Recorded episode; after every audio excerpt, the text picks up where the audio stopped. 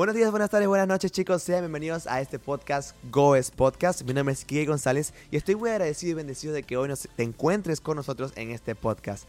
Hoy es un episodio muy, muy bueno. Creo que el tema que vamos a hablar hoy está perfecto para cada joven que ha vivido en esta tierra. Porque si eres joven, ya esto tuviste que haberlo pasado. O puedes que lo estés pasando. Así que juntos vamos a estar hablando de este tema el día de hoy. Más adelante te diré qué es. Pero hoy tenemos una invitada muy especial. Es una amiga y también es la, una fotógrafa, influencer y la esposa de Elvis Amaya, el baterista de Monte Santos. Chicos, damas y caballeros, demos la bienvenida a Cristina de Amaya. Hola, de verdad es un placer y un honor estar en este podcast. Para mí es un sueño estar aquí. ¿Sí? Eh, De verdad que muchísimas gracias por la invitación, Quique. Para nosotros más bien es una bendición poder tenerte acá. Sabemos que eres una chica muy talentosa. Eh, bueno, a los que no saben, si ustedes me siguen en las redes sociales, en Instagram, en Facebook, pueden ver que cambié foto de perfil hace poco. Ella es la fotógrafa, de hecho eres la, una de las fotógrafas de Stellar Media, Ajá. que justamente la trabajaste con tu esposo Elvis, Sí. que es este eh, para crear diseños, fotografía, muy buena, full recomendada, muy buena fotógrafa y de hecho pueden verlo, o sea, muy profesional y de calidad. Cuéntame algo, Cristina, este, ¿quién es Cristina? O sea, cuando pudiéramos preguntarnos, ya te, te, te elogié en toda esta parte, eres influencer, eres fotógrafa. Cuando alguien te pregunta quién es Cristina o podrías de- describirte a ti, ya sea con una sola palabra, ¿quién es Cristina para ti? Bueno, no sé si con una sola palabra, pero no voy a decir muchas porque no me gusta como mucho como a- a la- eh, hablar mucho de mí. Siempre Claro, me gusta que sí. alguien me describa. Claro. Pero primeramente hija de Dios. Hija de. Dios, servidora. Estoy aquí para servir a las personas y para servirle a Él. Amén. Y bueno, soy esposa. Amén. Eh, eso, soy esposa, soy adoradora. Estoy aquí para servir. Creo que Dios nos trajo a esta tierra para servir y me siento que soy una servidora del Señor. Antes que todas las cosas, soy su, su hija y servidora. Sin duda. Me puedo describir así, aunque quizás son más cosas, pero no quiero como, no, no me gusta realmente Claro, decir claro. como que muchas cosas que yo pueda tener, pero yo me escribo así. Siempre intento como ser humilde en todo eso. Y Claro. No, de hecho, de hecho, escribirse a uno mismo yo creo que es lo más difícil del mundo, poder Total. escribirse. Cuando a mí cuando, cuando me preguntan eso no sé qué decir. A mí me encanta decir la palabra pasión. Porque la pasión es lo que me, gusta, me muevo mucho por la pasión del gozo de Dios, porque eso es lo que me mueve, me mueve seguir alcanzando al Señor, seguir este, viviendo por su, por su gozo, ¿no? Ahora, una de las cosas, hablando justamente de quiénes somos, en, en esta vida, en nuestros colegios, la universidad, en cualquier donde nos desenvolvamos, siempre vamos a hacer luz porque somos cristianos, somos hijos Así de es. Dios y somos como que resaltantes. Resaltamos en donde estamos por el gozo es. de Dios. Y estas cosas que nos identifican, que es ser hijo de Dios, pueden ser un poco atacadas por nuestra sociedad. Y a veces ese tipo de ataques pueden convertirse en una presión para nosotros. Ya sea, hey, ¿será que esto es- no es lo que debería ser, lo otro? O personas que te están diciendo, hey, pero deberías hacer esto, deberías hacer esto. Y empieza a generarse una presión, que es lo que conocemos hoy en día como la presión social. Social. ¿Alguna vez viviste presión social en tu vida, Cristina? Bueno, eh, realmente como cristiana, eh, cuando... Voy a contar un poco de mi testimonio. Ajá. Y es que eh, yo nací en un hogar cristiano. Mi mamá, desde que, literalmente desde que nací, voy a la iglesia. Eh, siempre desde de niña estuve en campamentos, en encuentros, en, en muchas cosas y siempre estuve en la iglesia. Pero bueno, no quiere decir que porque uno vaya a la iglesia y conozca Mm. de Dios, uno sea realmente cristiano. Mm. Entonces, eh, desde chiquita iba a la iglesia y todo lo demás. Y tuve un tiempo de mi vida, una temporada, como uno le dice, de rebeldía. Estuve como dos años Ay. aproximadamente. en esa edad de 15, 16 años estuve como un poco apartada, aunque iba a la iglesia con mi mamá porque literalmente me obligaba, aunque ahorita Wow. se lo agradezco por completo. Iba a la iglesia, nunca dejaba de ir, pero realmente no estaba conectada con Dios. O Mm. sea, es- quería salir, quería conocer, quería conocer el mundo, porque nunca lo conocí, ya que vi- na- literalmente nací en un hogar cristiano. Claro. Y bueno, estuve dos años apartada, por decirlo así. Eh, quise ir a fiestas, quise salir. No de verdad, mi mamá siempre me sobreprotegía mucho, pero con personas muy mínimas que ella tenía confianza, me dejaba salir ahí donde yo Mm. conocía, donde que si, quizás iba a una fiesta. Ahí era, era donde yo Te salía. escapabas, te escapabas. No, no me escapaba porque Ah, sí tenía el permiso, Ah, pero eh, eran con personas muy específicas que yo podía salir y bueno, ahí sí como cono- conocí como más mundo. pero, pero hubo un momento donde como ya conocía de la palabra, como ya Mm. conocía de Dios, a pesar de que estaba apartada, sabía que era que estaba bien y que estaba mal Mm, que era lo que realmente me edificaba y lo que no. Y hubo un momento donde decidí, o sea, tanto así que yo iba a una reunión, a una fiesta, y llegaba a mi casa y me sentía mal, me ponía a mm, llorar. mm. Se sentía un redarguir de parte del Espíritu Santo que eso no tiene precio. O sea, era algo que yo decía, Dios mío, ¿qué estoy haciendo? ¿Por qué me siento así?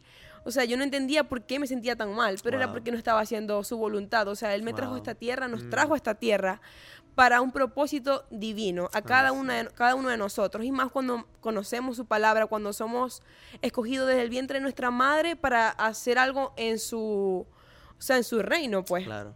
Entonces, eh, hubo un momento donde dije, no, no quiero más, no quiero seguir como estoy, no quiero seguir como estoy. Y decidí en mi habitación sola, decidí conocer más al Señor, decidí aceptarlo realmente en mi corazón y en mi vida. No fue en un templo, no fue en una iglesia de cuatro paredes, no fue porque un pastor Claro. oró por mí. Obviamente sí es importante que un pastor esté ahí para ayudarte, para orar por ti, para estar contigo en eso. Pero mi encuentro con Dios no fue así. Mi encuentro con Dios fue en mi habitación, Mm. fue yo sola adorando al Señor con todo mi corazón y entregándole todo, todo de mí, o sea, todos mis pecados, todo quizás lo que había Claro. hecho mal, o sea, todo, todo de mi vida. Y ahí fue donde poquito a poco eh, fui teniendo un encuentro con Dios. Cabe destacar que, bueno, tenía amistades que no me convenía, Mm, tenía mu- lo que más tenía, o sea, lo que más puedo decir yo que más me marcó mi vida, o sea, eran las, las amistades que Claro, eran inconversas, que no me claro. influenciaban Mm, nada bueno. mm. Y bueno, yo en ese momento decidí poco a poco dejar esas amistades que no me convenían porque yo sentía que era, me dejaba influenciar mucho. O sea, Claro. muchas cosas quizás de las que hice cuando estuve apartada fue porque me dejé influenciar. Mm, Y bueno, tuve mucha presión social al momento de que yo decidí dejar todo atrás, decidí dejar, dejar de salir, decidí tantas cosas, dejar de hacer tantas cosas, y tuve como esa crítica de parte de las amistades inconversas, de por qué, por qué, o sea, ahora eres una Mm. religiosa, ahora estás Mm. yendo a la iglesia, ahora no haces nada, ahora eres la santa. Comentarios que siempre ocurren cuando uno quiere salir del mundo para Sí. realmente dedicar su vida completamente a Cristo. Wow. Entonces, bueno, esa fueron, fue una de las cosas que eh, tuve presión social y fue el momento de yo decidir dejar todo atrás, toda la vida pasada y tener una nueva vida en Cristo. ¿Qué te hizo ser fuerte para poder realmente, o sea, obviamente fue Cristo, pero tú dices que tuviste un momento de intimidad con Dios y lo otro, pero ¿de dónde salió esa fuerza para decirle a esos amigos con los que tanto salías, hey, mira, ya no más? Yo diría que, bueno, de tener esa convicción en mi corazón de que Mm. ya no quería volver a esa vida, o sea, de que esa vida realmente lo que queda es perdición, Te lo sentías que queda es vacía. destrucción, uno lo que hace es llenar Wow. vacíos con cosas Claro. que, o sea, uno qui- quiere llenar un vacío en una fiesta en una reunión Claro. o donde sea que tú salgas, sal- a- lo que hagas en el mundo, no sé si tienes problemas de, de drogadicción, de alcohol, no sé, Claro, que ujú. pueden pasar otras personas en el mundo.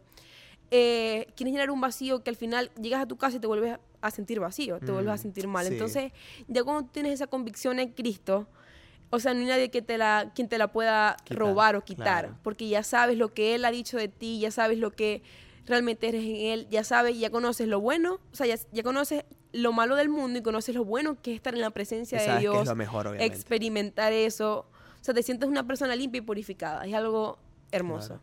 Hace unos días este, tuvimos un podcast con Steph y Diego, obviamente los conoces, Mis de Lima. amigos. Ellos estábamos hablando justamente sobre la identidad, lo poderoso que era tener identidad. Así es. Y parece que lo que estás mencionando justamente es que estabas clara de tu identidad, sabías lo que Dios tenía para ti, sabías lo que Dios estaba preparando para ti, y eso te hizo ser fuerte para poder decirle que no a esas cosas, a decirle que no a, a- a esas amistades que nos estaban beneficiando. Así es. Me gustó que mencionaste lo de tu mamá, tu mamá te obligaba. suena fuerte, suena feo, puede, suena- puede sonar como que religioso cuando la gente dice, no, mi mamá me obliga a la iglesia, yo no entiendo, pero nuestros padres siempre van a querer lo mejor para nosotros. Y, y hoy en día le agradeces, ¿sabes? Eh, lo que quiero decir con eso es que ahorita, como jóvenes, capaz no entendamos muy bien por qué nos dicen lo que nos dicen, capaz no entendamos por qué nos recomiendan no hacer algo, hasta que realmente caemos. Y cuando escuchamos testimonios de personas que están cayendo, personas que, que han sido destruidas por, por irse al mundo o, o consumir cosas que no les están ayudando o siquiera o completamente alejarse de Dios, es que nosotros nos damos cuenta. Pero ¿qué pasa? A veces no todo el mundo aprende por testimonios de otros. Y ese sería el problema. Sí. Cuando no sabemos escuchar consejos de personas que sí nos están edificando, de que sí nos están ayudando. Porque el, el corazón puede ser engañoso. Y nosotros cuando nos guiamos por emociones, uy, nos queremos ir al mundo porque es que quiero experimentar esto, quiero vivir esas cosas que aún no he vivido porque nací en un mundo cristiano, pero cuando llegamos a caer, cuando llegamos a ese lugar que nos dejamos guiar por emociones, destruimos algo tan valioso que se llama la puri- la- la- el Espíritu Santo, la es. pureza que Dios nos da. Y escuchar a las personas que saben, que han vivido y que han crecido espiritualmente, creo que es lo más importante. Mientras estábamos hablando, creo que me, me acuerdo que me mencionaste que tuviste algunas influencias que te ayudaron. Personas que tal vez hoy no hables, pero que personas que en aquel momento te ayudaron a crecer mucho. Sí. Amistades, cuéntame cómo fue eso. Sí, o sea, como mencioné, tuve amistades que me influenciaron para mal y bueno, decidí dejarlas porque se ve que no me convenían. Pero yo literalmente quité eso de mi vida y coloqué amistades que sí me edificaran. Eso. Amistades, o sea, no es que me iba, iba a dejar las amistades del mundo, por decirlo así, las amistades inconversas y me iba a quedar sola. Claro. Yo, bueno, Dios me ayudó, no es que yo lo hice. Dios literalmente trajo personas a mi vida eh, cristianas, amigos, que comenzamos a, a tener reuniones, lo invitaba a mi casa, empezamos a tener reuniones, era un grupo más o menos como de ocho mujeres y hombres, Ah, ok, amigos, era, bueno, era algo wow. grande, o sea, más o menos, de mi iglesia donde existía en ese momento y fue lo mejor para mí, o sea, aunque, como te dije, o- aunque hoy en día no hable tanto con ellos, ya Claro. como que eso cada quien está en lo suyo hoy en día, creo que fue una de las mejores cosas porque iban a mi casa, como si bien que de que iba apoyaban. saliendo del mundo, literalmente, me ayudaban a, a crecer en, en mi fe, me ayudaban a leer la palabra, me enseñaban de la palabra. Agarrábamos y adorábamos en mi sala, en la sala de mi casa, adorábamos hasta que o sea, pasaban las horas. y fue un tiempo, o sea, hermoso y creo que les recomiendo a las personas que están viendo este podcast que si están pasando por una situación parecida, similar, que busquen personas, si tienes amigos inconversos y quieres salir porque sabes que no te influencian a nada bueno, que busquen amigos que te ayuden, te aconsejen Sí. para bien, que sean personas también que tú respetes, que tú puedas ver la fe de Dios en ellos, o sea, de que de verdad su vida es transformada, su vida es diferente al resto, o sea, que puedas ver algo diferente en ellos. Y también tener en cuenta porque a veces este, yo, yo pasé por una situación muy parecida en el cual quería alejarme de las cosas que no me estaban beneficiando, las cosas que, me que no me estaban ayudando. Y quería justamente buscar esos, amistades cristianas. Pero yo siento que a veces en la vida Dios permite etapas, Dios permite momentos y eso es muy bueno. Hay tiempo para todo. Hay tiempo para todo. Hay- y eso es muy bueno porque hay una frase que dice, dime con quién andas y te diré quién eres. Creo que todo el mundo la hemos escuchado. Mi mamá siempre la decía, cualquier persona, o sea, era como que las- los dichos que y es muy cierto. y es muy cierto, dime con quién andas y te diré quién eres. Pero ¿qué pasa cuando no consigues a nadie? ¿Qué pasa cuando vas a una iglesia donde no hay nadie que realmente pueda ayudarte? ¿Qué pasa si en este momento te encuentras solo, sola? Yo pasé por un momento de soledad. Un momento en el cual yo había terminado una relación con una chica porque en ese momento andaba eh, de novios y tal. y me sentía solo porque esa chica era mi amiga, era mi confidente, era- eh, siempre me la pasaba con ella en todos lados. Em, y es justamente en ese momento de soledad en que yo no entendía qué hacer. Intentaba buscar amigos, intentaba ir a iglesias, pero no encontraba ese grupo. Y yo veo muchas veces en las redes sociales que hay personas que escriben, me gustaría tener amigos así, cristianos, que me puedan ayudar. Y es cierto, todos quisiéramos esto, pero cuando Dios te quiere un momento de soledad, Sí, y en este momento Dios trajo un versículo en mi mente y está en Mm. Oseas, que es uno de mis versículos favoritos. Disculpa que te ataje, Dale. pero es un versículo que dice, te traje al desierto, no recuerdo Mm. el número, pero dice, te traje al desierto para hablar a tu corazón. Muchas veces Dios nos quiere solos, aunque el desierto muchas veces lo vemos como algo mal. El desierto siempre trae bendición. Y siento que hay veces que Dios te quiere, te quiere en el desierto para hablar a tu corazón, para hablar a lo íntimo, donde estás sin nadie, donde nada más tienes de amigo a Él, para tú contarle sus- tus cosas, para que Él pueda transformar tu carácter, transformar tu vida, transformar tu mente, tantas cosas que quizás tienes que transformar, tienes que crecer.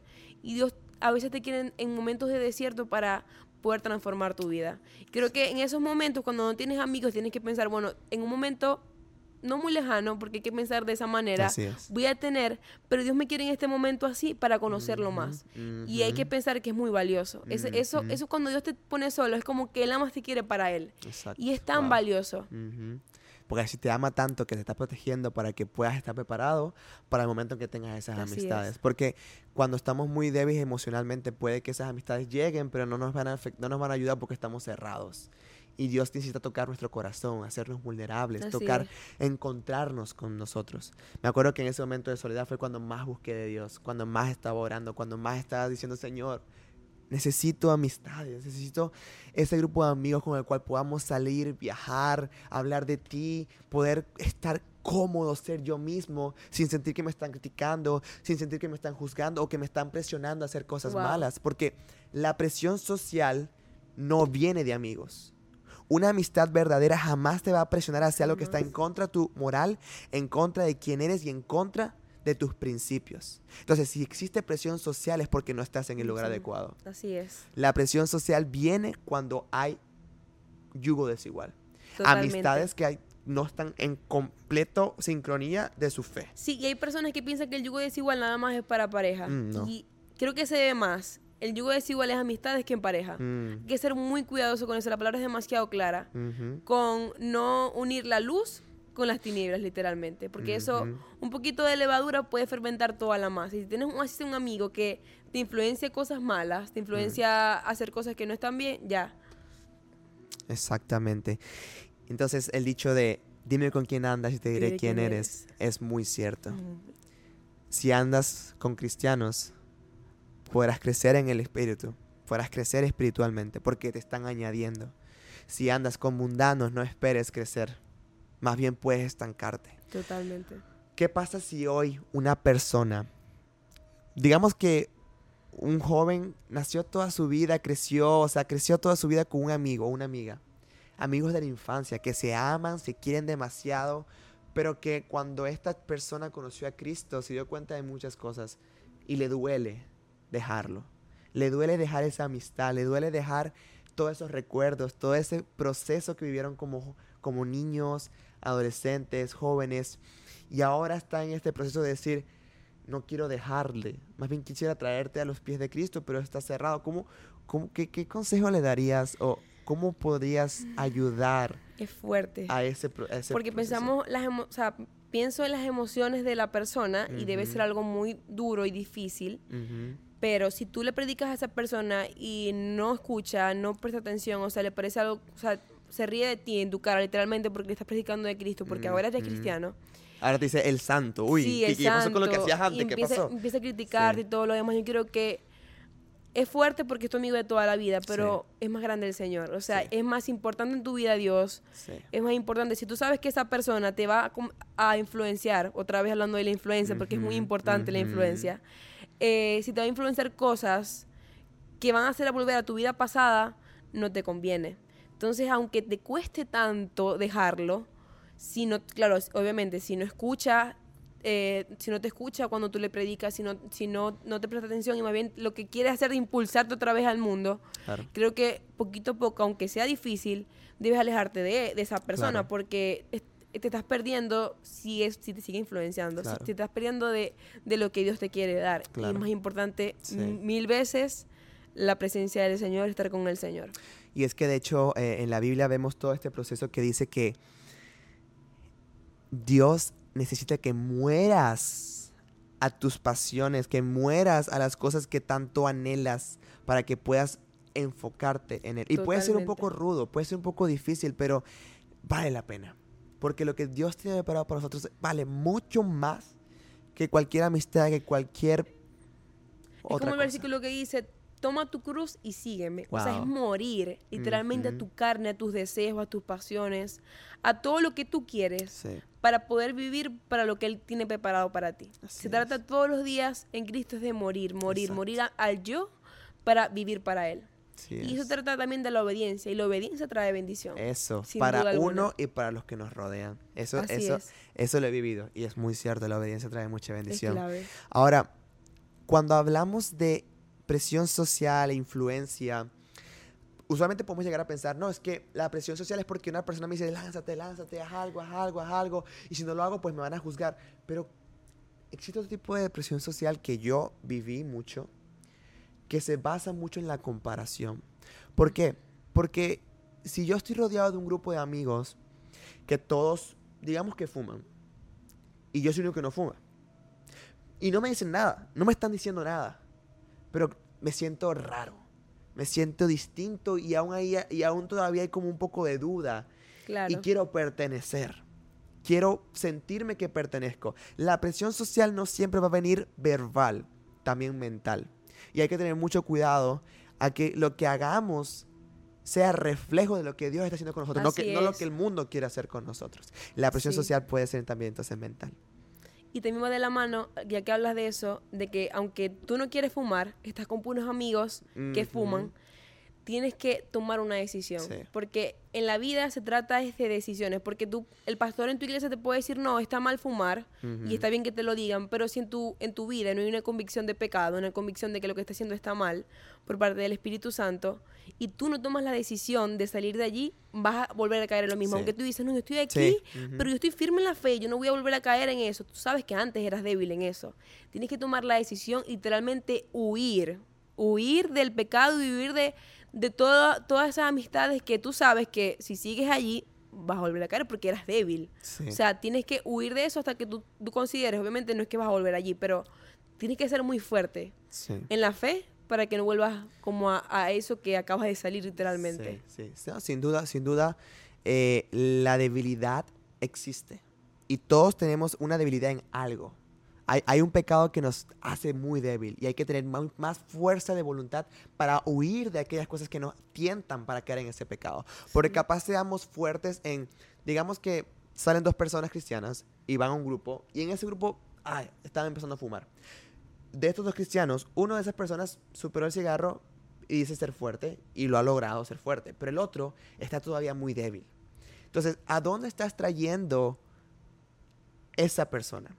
A veces también puede pasar que como cristianos salimos en grupo y llegamos a un lugar que no nos beneficia a los dos. Capaz el cristiano más maduro es más fuerte en ese proceso, pero el otro está siendo muy débil. En este caso, estamos siendo piedra de tropiezo. Así el cristiano es. maduro está siendo piedra de tropiezo porque la idea es estar completamente fuera de cosas que nos hagan caer. Así es. Y creo que, te- que tienes un versículo bíblico que por ahí que, que te gustó Sí. acerca justamente de cómo huir a esas cosas. Creo que fue en Apocalipsis que dijiste, Sí. ¿no? Lo voy a leer porque de verdad está demasiado bueno. Y siempre, bueno, no siempre, pero es muy poco recordado en las iglesias, pero Mm. es tan necesario. Mm, Y está en Apocalipsis 3, 15 y 16. Y dice, yo conozco tus obras, mm, que ni eres frío ni caliente. Ojalá, dice el Señor, ojalá fuese frío o, o caliente. Pero cuanto eres tibio mm. y no frío ni caliente, te vomitaré de mi boca. O sea, literalmente, para el Señor esto es una abominación, Sí. literal. Una abominación sin duda. O sea, porque no estás ni con Él ni estás al 100 en el mundo. Entonces tienes que tomar una decisión. Se trata de decisiones. Yo creo que cuando uno comienza la vida cristiana se trata, se trata de tomar decisiones.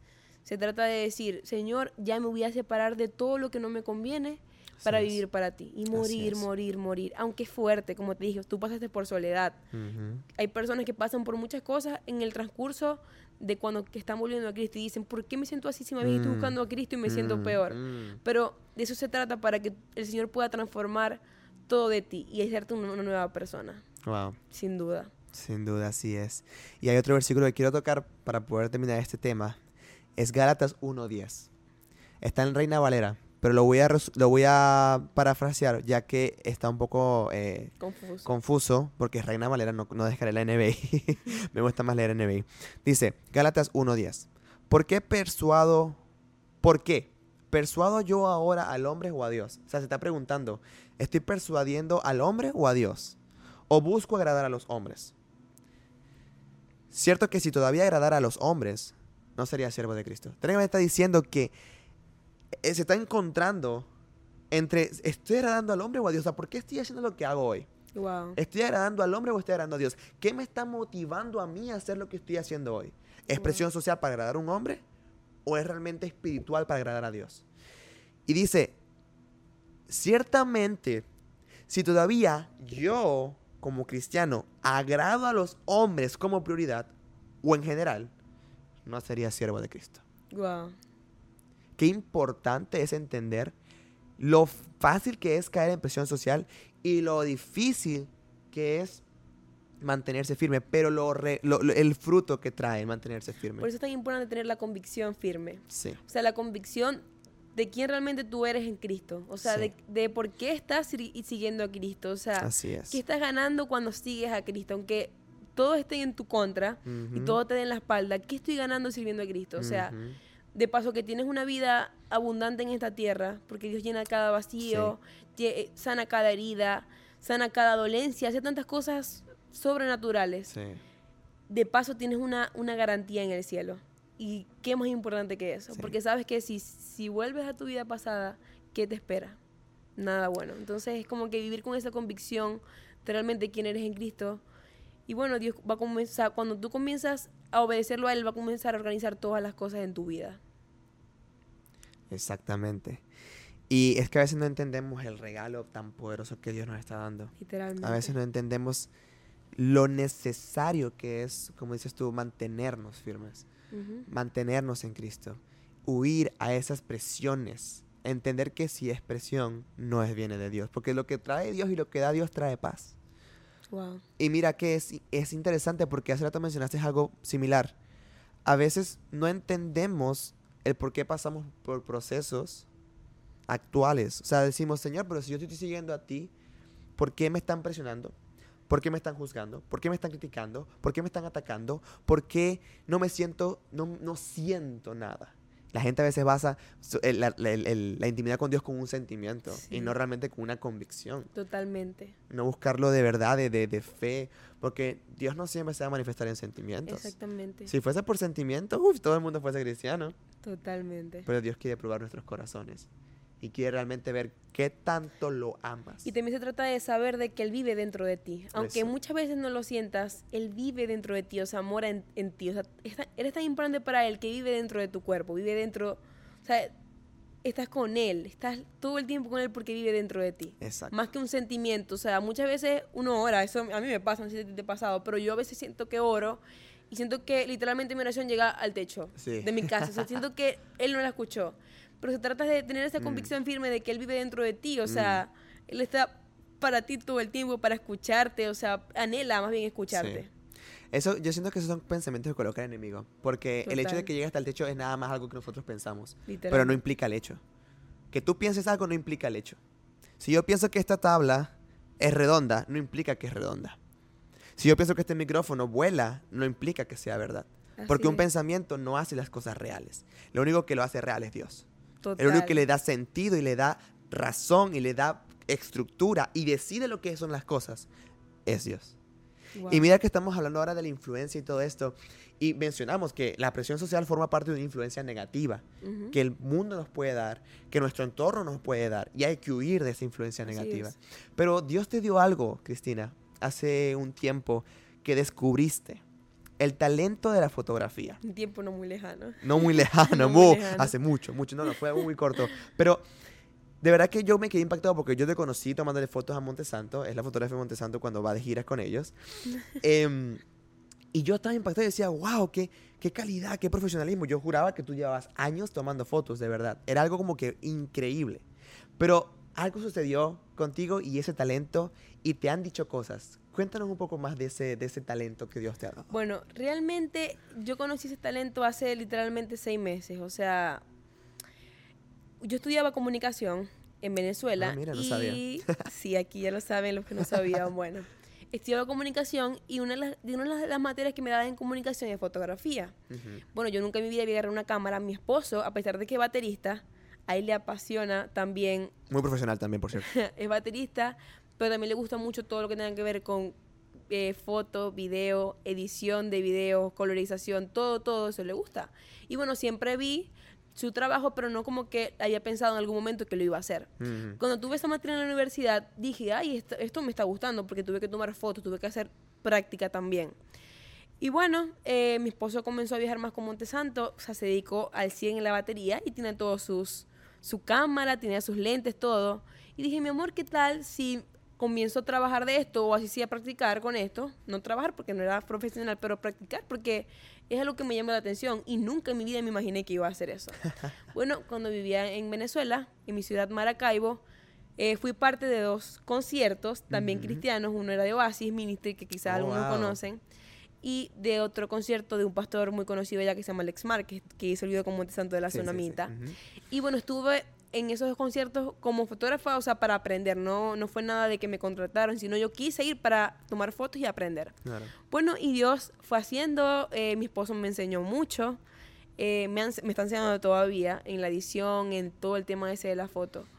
Y para mí de verdad ha sido una experiencia inimaginable y también es hermoso.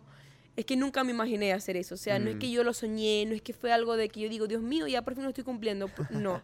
Literalmente Dios hizo todo y me dio ese don sin yo pensar que lo tenía. Eso. Y bueno, en el tiempo que estuve con Montesanto, que fue un mes en esa gira, para mí fue un privilegio, porque bueno, es hermoso viajar con ellos, estar ahí con ellos. Claro. Pero una de las cosas que más me encantó de parte del Señor fue de que Él me dio esa dicha y ese privilegio de grabar en cada concierto lo que Él hacía en la vida de las personas. Mm. Grabar cuando esas personas eran sanadas, grabar cuando esas personas eran liberadas, cuando esas personas aceptaban a Cristo, cuando testificaban algo hermoso que no nunca habían vivido en su vida en cada concierto. Y fue como que, wow, ellos ministran de parte del Señor, el Señor los lleva para que hablen de su palabra, para que tengan personas tengan un momento diferente con el Señor, conozcan algo diferente de parte de Dios, pero Dios me ha dado el privilegio a mí de mostrarle al mundo Wow. entero lo que él hace en cada concierto. Mm. Y eso dije, wow, o sea, es algo es un don que de verdad son pocos vistos, porque si te das cuenta, los fotógrafos no son tan vistos, o sea, es como Mm. están en el trasfondo de todas las cosas. Claro. Pero tienen un trabajo, no es porque yo lo haga. Es complicado, es Sí, complejo, de es un trabajo sí. complicado, pero no es porque yo lo haga, pero es un trabajo que es hermoso porque yo puedo estar de cerca con las personas. Ujú. Quizás Montesanto sí pueda orar por personas específicas que Dios les pone en su corazón. Pero tú te mueves por todo. Pero yo me muevo por todo y dije, wow, señor, qué hermoso. O sea, yo Wow. era de las que grababa, y algo muy personal que voy a contar en este momento, no se lo contaba a nadie. pero yo de las que grababa y me ponía a llorar con las personas. Wow. Recuerdo en un, en un concierto que vi a una familia como ser restaurada, o sea, un- un- Wow. una mamá y un papá con sus dos hijos. Y me imagino, no sé, que quizás qué cosas pasan, pasa- pasan en su vida. Y, que se y estaban normal, todos cero, lo vi normal. Y de repente vi, los vi quebrantadísimos, los Wow. cuatro aba- abrazados. Y dije, wow, o sea, ver eso. Y es algo tan hermoso. También vi un, un chico que fue a un concierto solo, un chico ya grande. O sea, yo lo, lo calculé como de 30, 35 años Ok, porque ok. ya se veía grande. Y era un hombre serio, tranquilo. Y de repente quebrantado. Wow. Y yo tuve que grabarlo y yo estaba llorando. Porque la Wow. presencia que se sentía en ese lugar y ver como persona que uno lo ve tan serio, Sí. ser quebrantadas. Wow. Y tener que yo hacerlo tan de cerca fue, fue una experiencia única. Entonces es hermoso porque es hermoso que Dios me, me ha dado ese don, aunque no sé de qué lo tenía, para mostrar al mundo eso que Él puede hacer. Y a veces puedes llegar a preguntarte, Señor, pero ¿por qué yo? O sea, ¿por qué, por qué, ¿Por me, permitiste, ¿por qué me permitiste llegar acá? ¿Por qué me das un don que jamás en mi vida había hecho? ¿Por qué me das algo que no sabía hacer? Y que todavía estoy aprendiendo, porque capaz todavía no eres, como tú dices, 100% profesional, pero, o sea, las fotos hablan lo contrario, las fotos están muy profesionales. Pero capaz dices eso y dices, ¿por qué yo? ¿Por qué yo? Y lo que estás contando ya te responde la pregunta. Total. Yo siento que el hecho de poder experimentar la presencia del Señor, poder mostrar al mundo, poder crear un impacto, porque no solamente estás tomando las fotos para, para Montesanto, estás tomando la foto para el pueblo de Dios, porque la Totalmente. gente puede entender lo que realmente pasa. No es un concierto, no es música, es una intimidad con Dios, una adoración, Wow. una, un quebrantamiento, Así donde es. son personas, como tú dices, personas serias, cambiadas y quebrantadas, familias destruidas, unidas. Es algo que solamente Dios puede hacer. Y una de las cosas que el Señor me hablaba antes de viajar, lloré porque, o sea, yo, yo quise entregarle eso al Señor porque primera vez que iba a hacer un trabajo de ese tipo Mm. y me sentía un poquito como medio, no insegura, pero decía así, ¿cómo lo voy a hacer? O sea, Mm. ¿cómo voy a llevar todo esto? Y una de las cosas que me respondió el Señor fue, esto no lo vas a hacer para Montesanto, lo vas a hacer para mí. Wow. Y cuando el Señor me dijo eso, tuve la convicción más clara todavía de, de a lo que Él me había mandado a hacer, que no se trata de un grupo, de una banda, de personas específicas, sino se trata de hacerlo para Él. Y como todas las cosas para Él son con excelencia, Así. ahí Mm. fue donde tuve más esas ganas de, de hacerlo con lo mejor que yo podía tener. Y bueno, ahí fue donde salió es- eso, que, eso que salió, que no sé, Dios me ayudó en todo. pero realmente fue porque lo hice con excelencia para Él. Es que todo lo que, todo lo que hacemos tenemos que hacerlo como para el Señor. Yo Así creo que es. eso, o sea, uno siempre es testimonio de la vida que llevamos con Cristo. Uno siempre va a reflejar lo que piensa, lo que, lo que habla em, y lo que emana nuestro corazón. Y cuando Así tú es. haces algo con amor, cuando tú haces algo para Dios y lo haces en excelencia, estás demostrando el amor que tienes hacia Dios y hacia lo que estás haciendo. Amén. A veces puede que tengamos algún trabajo que pueda ser un poco complejo, un trabajo que digamos, ah, yo no quiero más. Pero Dios te tiene ahí por algo. No sé si en algún momento te has sentido cansada o algo así, no sé, no sé. Pero a veces llega un momento en que hacer algo tantas veces puede generar cansancio, incluso cuando viene de Dios. Porque yo he sido testigo de que a veces no me siento animado de grabar, de predicar, pero cuando entiendo realmente el por qué hago lo que hago, no lo hago por un ánimo, por una emoción, por sentirme bien, porque me gusta, no, yo lo hago porque Dios me manda y soy obediente y estoy bendiciendo a otros, no es a mí. Sí, y la idea es saber de que somos humanos. O Exacto. sea, que somos de carne y hueso y tenemos sentimientos y emociones. Y es normal que nos sintamos de esa manera. Es normal que en un momento nuestro cuerpo desfallezca literalmente. Exacto. Pero ahí es donde viene el Señor a recordarnos por qué estamos haciendo las cosas. Entonces, Exacto. cuando sintamos eso, eh, pensemos es algo normal, es algo Exacto. natural, es algo de humanos. Exacto. Y ahí es donde volvamos otra vez a la fuente que es Cristo y ahí reconocemos y sabemos, bueno, esto lo hago para ti. Se va todo. Literalmente cuando recordamos esto, todo cesa, todo calma. Y muy importante lo que dice, reconocerlo. Sí. Porque podemos caer en tristeza, podemos caer en decepción, pero si reconocemos en dónde estamos y lo que necesitamos, que es Dios, podemos resolver Wow, eso. amén. Me gustó porque tú eres fotógrafa, estás influenciando. Capaz no seas como que lo yu- el youtuber más grande, la youtuber más grande, con millones de seguidores, pero las personas que te han visto tomar fotos, tienes un testimonio por ahí, ahorita me lo dices, han visto ese impacto en tu vida. Dicen, wow. Pero ese wow no, viene, no, no, no es porque te ven tomando fotos, dicen, wow, porque ven una sierva de Dios tomando fotos para el reino. Wow. Y es increíble porque estás influenciando.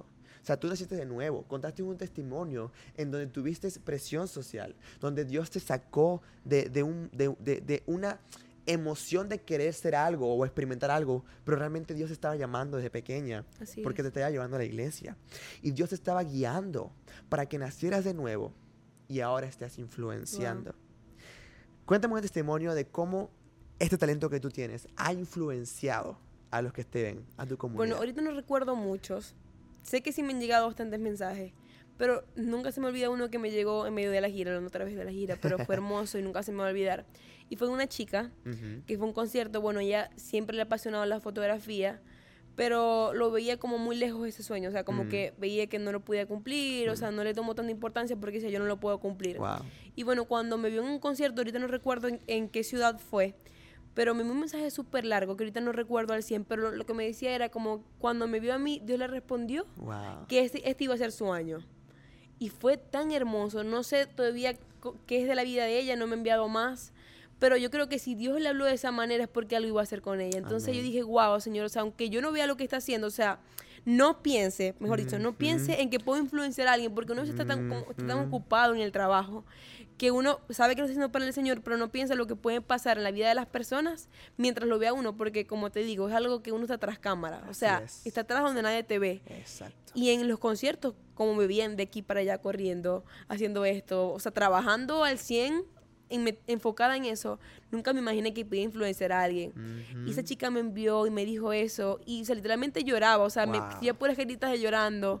Me dice, Dios me respondió a través de ti. Wow. Y digo, wow, Señor, o sea, me has mandado aparte de hacer el trabajo para ti, para Ujú, influenciar a las personas a hacer lo que aman, a cumplir sus sueños, porque sabemos que Dios no es un Dios que deja morir los sueños, sino es que Así más bien cuando, cuando los cumple, los cumple de una manera que tú no te imaginas. Eso. Y con Wow. cosas sobrenaturales. O sea, eso es lo más hermoso. Y a veces te va a cumplir sueños que tú ni sabías que tenías. Que porque tenías. los planes de Dios son mejores Sí. de lo que nosotros podemos llegar a pensar. Totalmente. Y yo creo que eso es lo más hermoso. Mira, qué testimonio tan bonito, cómo motivaste a una chica sin tú darte cuenta. Porque colocaste al reino de Dios y su justicia primero. Primero. Estás enfocada en servirle, en buscarle, en, en- en dar tu talento, en lo que Él te estaba dando para bendecir. Y sin darte cuenta estabas influenciando. Y la gente cree que no, es que si yo no canto, si yo no soy pastor, si yo no hago algo grande que la gente me vea, no soy influencer. Si no hago videos en las redes, no soy influencer. Pero mentira. Eres la prueba de que se puede ser influencer con el talento que Dios te está dando. Amén, gloria a Dios. Ya seas danza, danzarina, ya seas este, fotógrafo, diseñador gráfico, hagas también las positivas.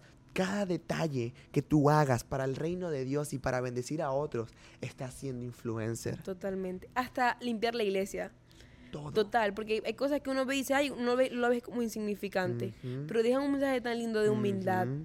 De cu- cuando nadie me ve, yo hago eso para el Wow. Señor. Así y es. transforma, hasta eso transforma vidas, porque ven, o sea, que no le importa nada, nada más le importa Exacto. servirle al Señor, sea Wow. donde sea que está haciendo. Así es. Y sin duda, ese es el concepto que, que queremos transmitir. Hemos nacido de nuevos para influenciar. Cristina, de verdad, muchísimas gracias por acompañarnos en este podcast. Increíblemente el tiempo pasó volando. Yo estoy viendo aquí el reloj y de verdad casi llegamos a 40 minutos. Wow. No pareciera, es es súper increíble. Nunca había sido un, un- un podcast que se sentía tan rápido. Pero realmente Dios está hablando, Dios está manifestándote muchas cosas. Y a los que están escuchando este podcast, porque sin duda hay aquí una persona que te está mirando, te está escuchando y dice, yo quiero ser influencer a Wow. través del talento que Dios me está dando. Yo quiero usar la fotografía. Capaz aquí había un fotógrafo frustrado que quería ser fotógrafa, fotógrafo, pero no lo había hecho porque se sentía que no iba a ser grande. Pero no importa, porque la grandeza te la va a dar es Dios, no el mundo. Y también tengo algo por decir que, bueno, es algo que lo digo con, no sé cómo, cómo pudiera decir la palabra, pero lo digo porque lo he vivido. ¿Ok? Y es de que cuando Dios te manda a hacer algo, no va a ser de una vez. O sea, cuando Dios te da una Mm. palabra, no es que va a ser de un momento a otro y eso va a suceder porque Dios te Mm. lo dijo, sino que Mm. Dios primero te manda como a ese proceso, como a ese desierto, Wow. para que tú realmente puedas eh, calificarte, literalmente. O sea, puedas eh, ser transformado para llegar a eso que Dios quiere. Wow. Entonces, re- eh, o sea, lo que les quiero decir es que recuerden que Dios primero, antes de cumplir tu sueño, quiere transformar Wow. tu vida. Quiere pasarte por un proceso, Así quizás por un desierto, para luego llegar a esa meta. Porque quizás si pasamos todo muy rápido, si Dios nos cumple los sueños así como así, no lo vamos a valorar. Lo vamos a ver algo demasiado como, ay, ya Dios me lo cumplió, ya está bien, lo estoy Sí, haciendo. sí, exacto. Pero es tan hermoso cuando pasas por, por un desierto para llegar a esa tierra Wow. prometida. Sí. Entonces, le digo Lo eso, o sea, valoras más. O ado- lo adoras más. Entonces, eso, que aunque Dios tenga un sueño para tu vida, quizás sepas que no va a ser todo de un día a otro, sino que quizás te va a tener un, en un momento de espera, en un celat, Sí. como dice la palabra, Wow. para que puedas realmente conocerlo más a Él, para que puedas prepararte para eso grande que Dios tiene para tu vida. Entonces, bueno, quería decir eso porque es algo que muchos cristianos pasamos, Sí. y es los desiertos. Wow, es importante, ¿no? A veces nos quejamos tanto, pero qué importante es un desierto. Totalmente. Qué importante es el crecimiento, todo eso. Y me hace recordar porque justamente Dios ayer me decía, es impactante. Dios me dice, necesito que aprendas de este desierto para que no seas como el pueblo de Israel.